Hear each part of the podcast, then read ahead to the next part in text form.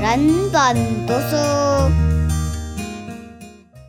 来，大家好，承接我们第一段所讲的，以及第二段所讲的内容，接下来我们进入第三段，就是从自我分界也好，或者说课题分离这件事情也好，我们怎样可以具体去练习，有什么重点这样子哈？这边提供两点，我们大家来参考。第一点就是诚实的表达自己的感受、需要，并寻求他人的帮助，先弄明白我们自己的想法。有意识的去注意哈，我们每一次针对每一件人事物进来的时候，我们的思维方式，确保我们经过思考，然后呢，试着诚实的表达我们的看法，因为只有先自我接纳，别人才会接纳我们。如果我们说的话，跟我们内心所想的一直都不一样的话，我们会一直很辛苦的。这个可能源自于我们从小的时候，我们一直被大人教导哦。我们如果诚实表达我们内心的感受，我们会被骂、被指责，甚至被打。所以，我们从小到大，我们就学会怎样迁就别人，我们学会压抑我们的感受。也许我们也明白，我们内在有一个真实的想法，但是因为我们长时间，我们习惯了伪装。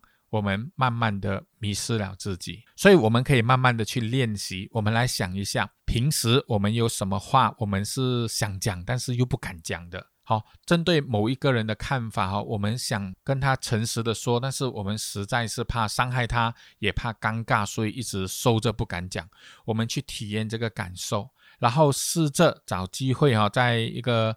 有机会的情况下，然后温柔而坚定的试着去表达我们内心真实的感受。可能这个时候我们要学着很坦然的去拒绝别人，我们也可能会被别人所拒绝。那这一些都是尴尬尴尬了哦，啊，内心不好受的，需要一点时间来修炼。因为拒绝别人，可能我们会有一种羞愧感。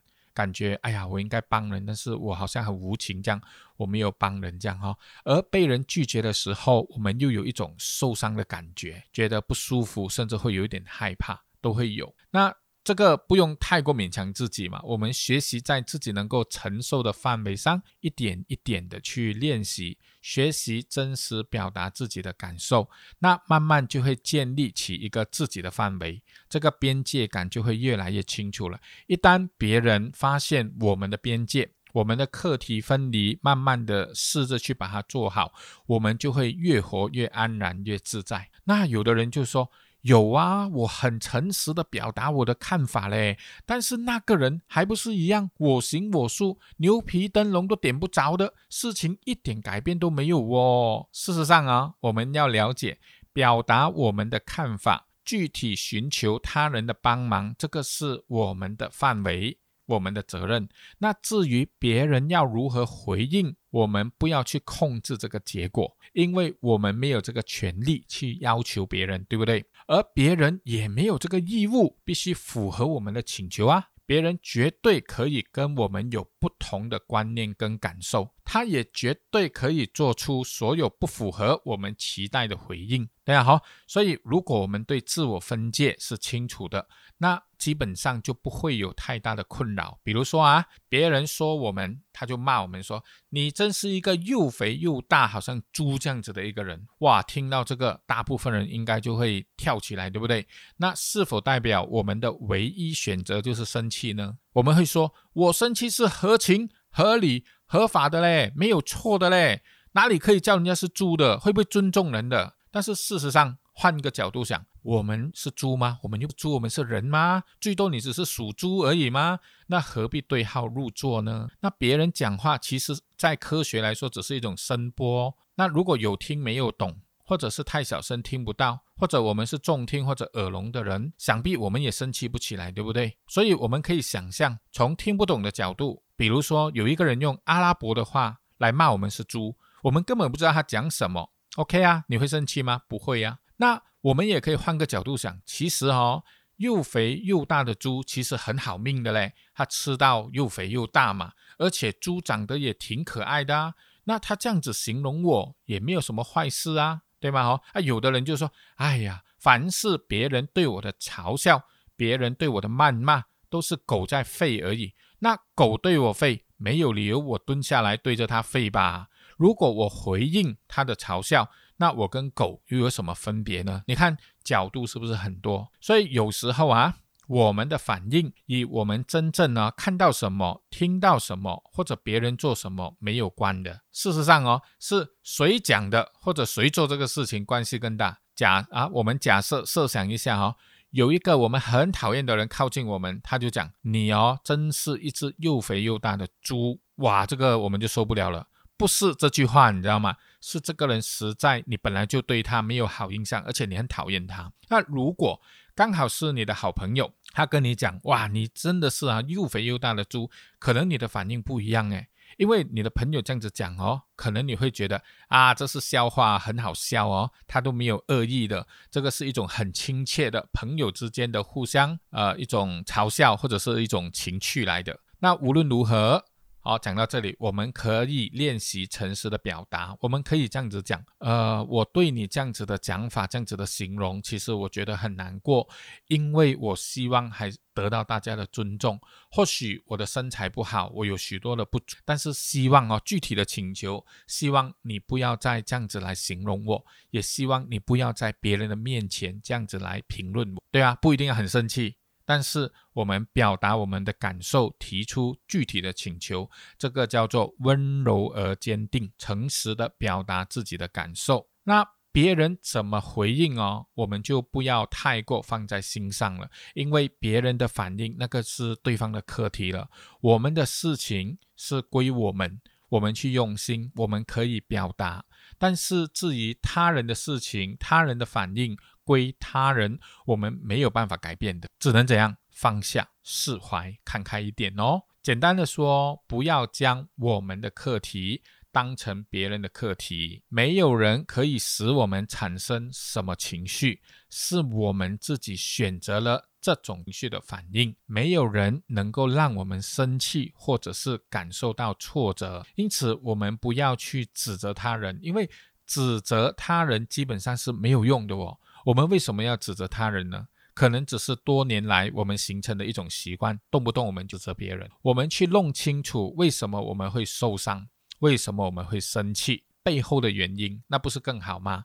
我们去质问他人的言行举止，对我们造成了很多伤害，其实帮助真的很小哦，没有什么用的。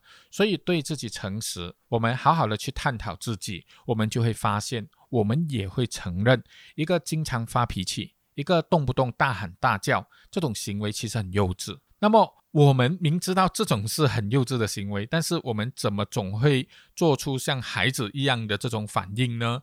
答案就是什么？因为每个人受到伤害的时候都会很幼稚去做出这种行为。在我们遇到情绪的危机的时候，我们基本上我们就不理性的。我们绝大部分的时候我们是理性的，但是我们的脆弱的地方一旦被暴露出来的时候，我们受到了别人的打击的时候，我们就会处于一种很不理性的境地，然后我们就会很不理智，然后完全受到情绪主导去做出一些比较不成熟、别人说很幼稚的一些行为跟反应。那这是好还是不好啊？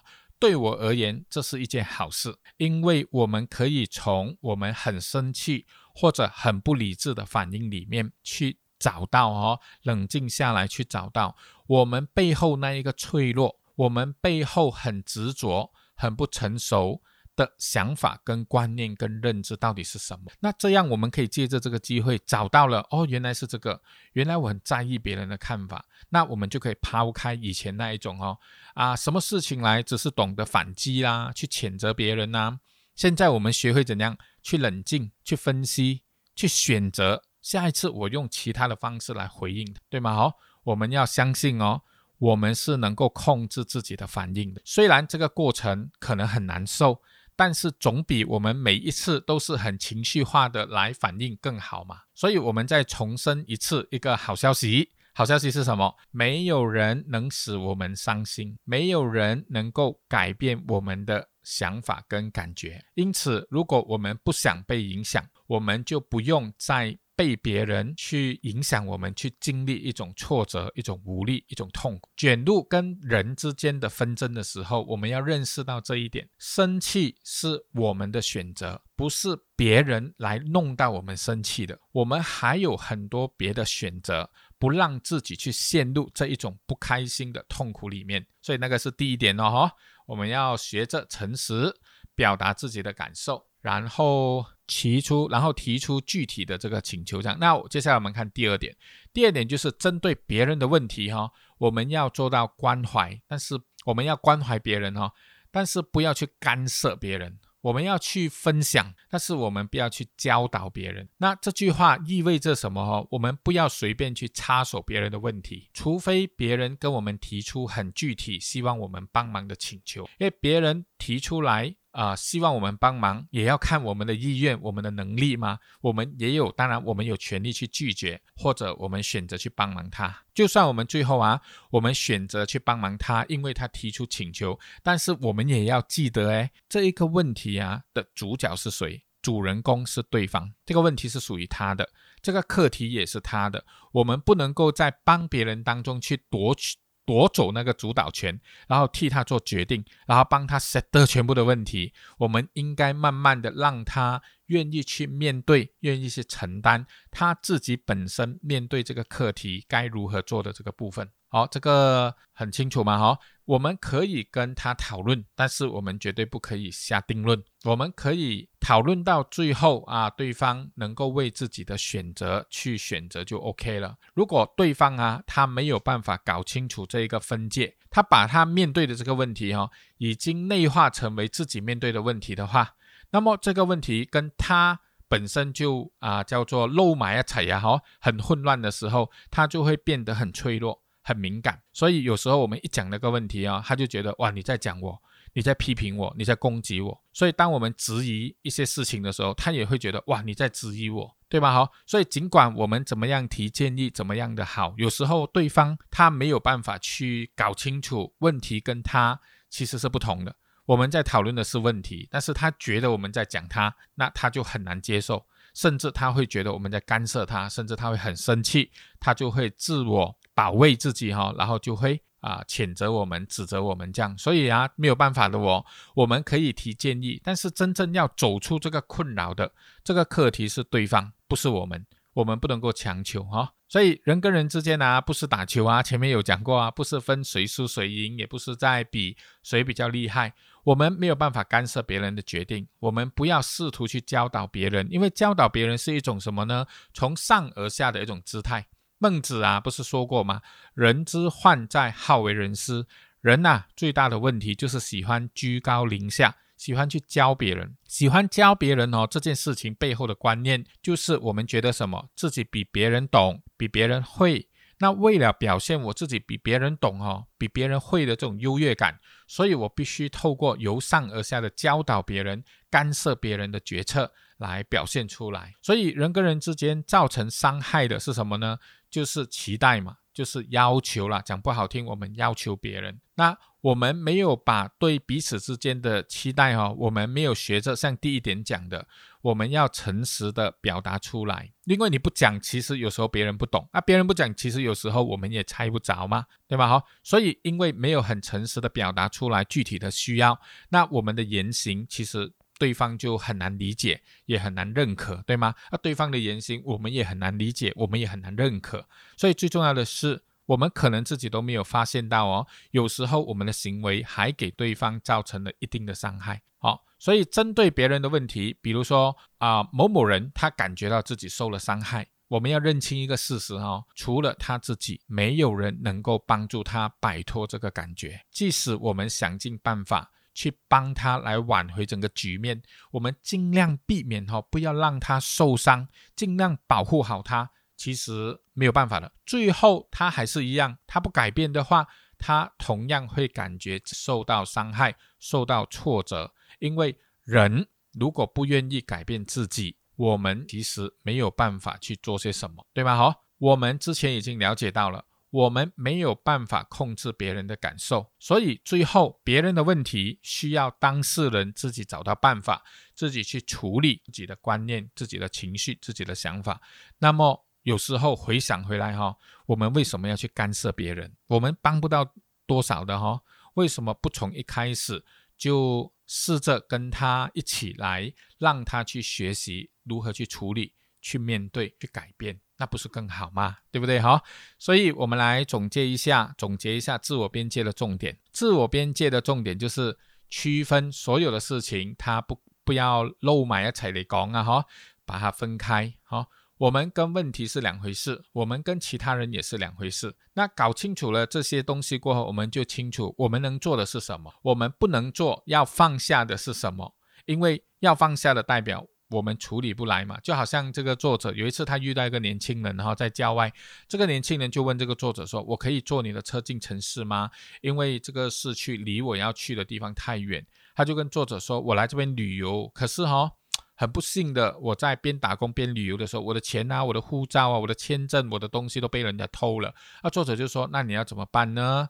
因为机场哦，离这里还有一百多公里哈。那这个人说：“我真的不知道怎么样。”所以作者就说：“如果遇到这个情况，我们会怎么做呢？可能我们会送他去机场，可能我们会给他一些钱。但是给他一些钱，你会给多少呢？你给他刚好到机场的钱呢，还是顺便给他购买机票回家的钱呢？那你会不会有一种？”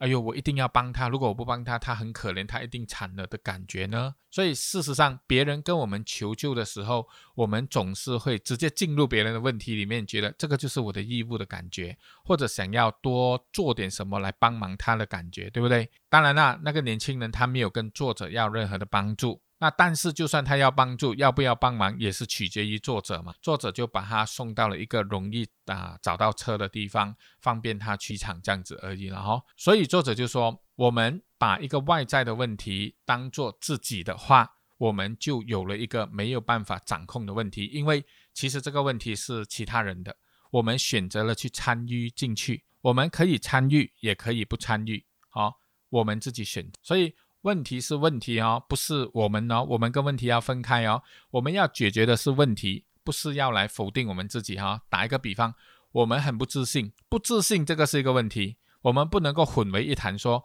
我就是一个没有自信的人。那如果你是一个没有自信的人，那要解决这个没有自信的问题，那是不是顺便连自己也解决了吗？自我分界的意思就是说，我们要告诉自己，我现在面对一个问题。就是没有自信，所以我要解决的是没有自信的这个问题，它跟我是分开的。然后我们学着去面对、去转化、去解决我很没有自信的这个问题。我可以看书，我可以看 YouTube，我可以请教别人，我可以找教练，我可以写一个练习清单都好，我一步一步的去解决没有自信，对吗？好，这个跟我是否有价值啊，没有直接关系的。这个就是自我分界哈，这样子我们才不会被很多的问题哈搞到忧郁去啊，因为我们把它混为一谈了嘛。如果以那本书哈《被讨厌的勇气》这本书所讲的，在意你的脸的人哈，其实只有你自己而已，对吗？我们不要太在意别人怎么看。至于别人看到我们的脸他是怎么想，其实那个是他的事情啊，我们控制不了。我们要学的就只有放下两个字而已，所以一句话总结啊，我们只能做好自己的本分，而不是要求别人的改变。别人的问题，除非他自己愿意改，其实。我们也无法做些什么。当然，基于人性，基于关心，我们去建议都是出于好意。但是接不接受，这个是对方的问题。所以，一旦我们搞清楚这个自我分界过后，我们就可以从很多的负面情绪、莫须有的苦恼里面走出来哦。所以，愿大家平安喜乐。那么这本书就跟大家呃简单讲到这里，我们下一本书再见，谢谢。人本读书。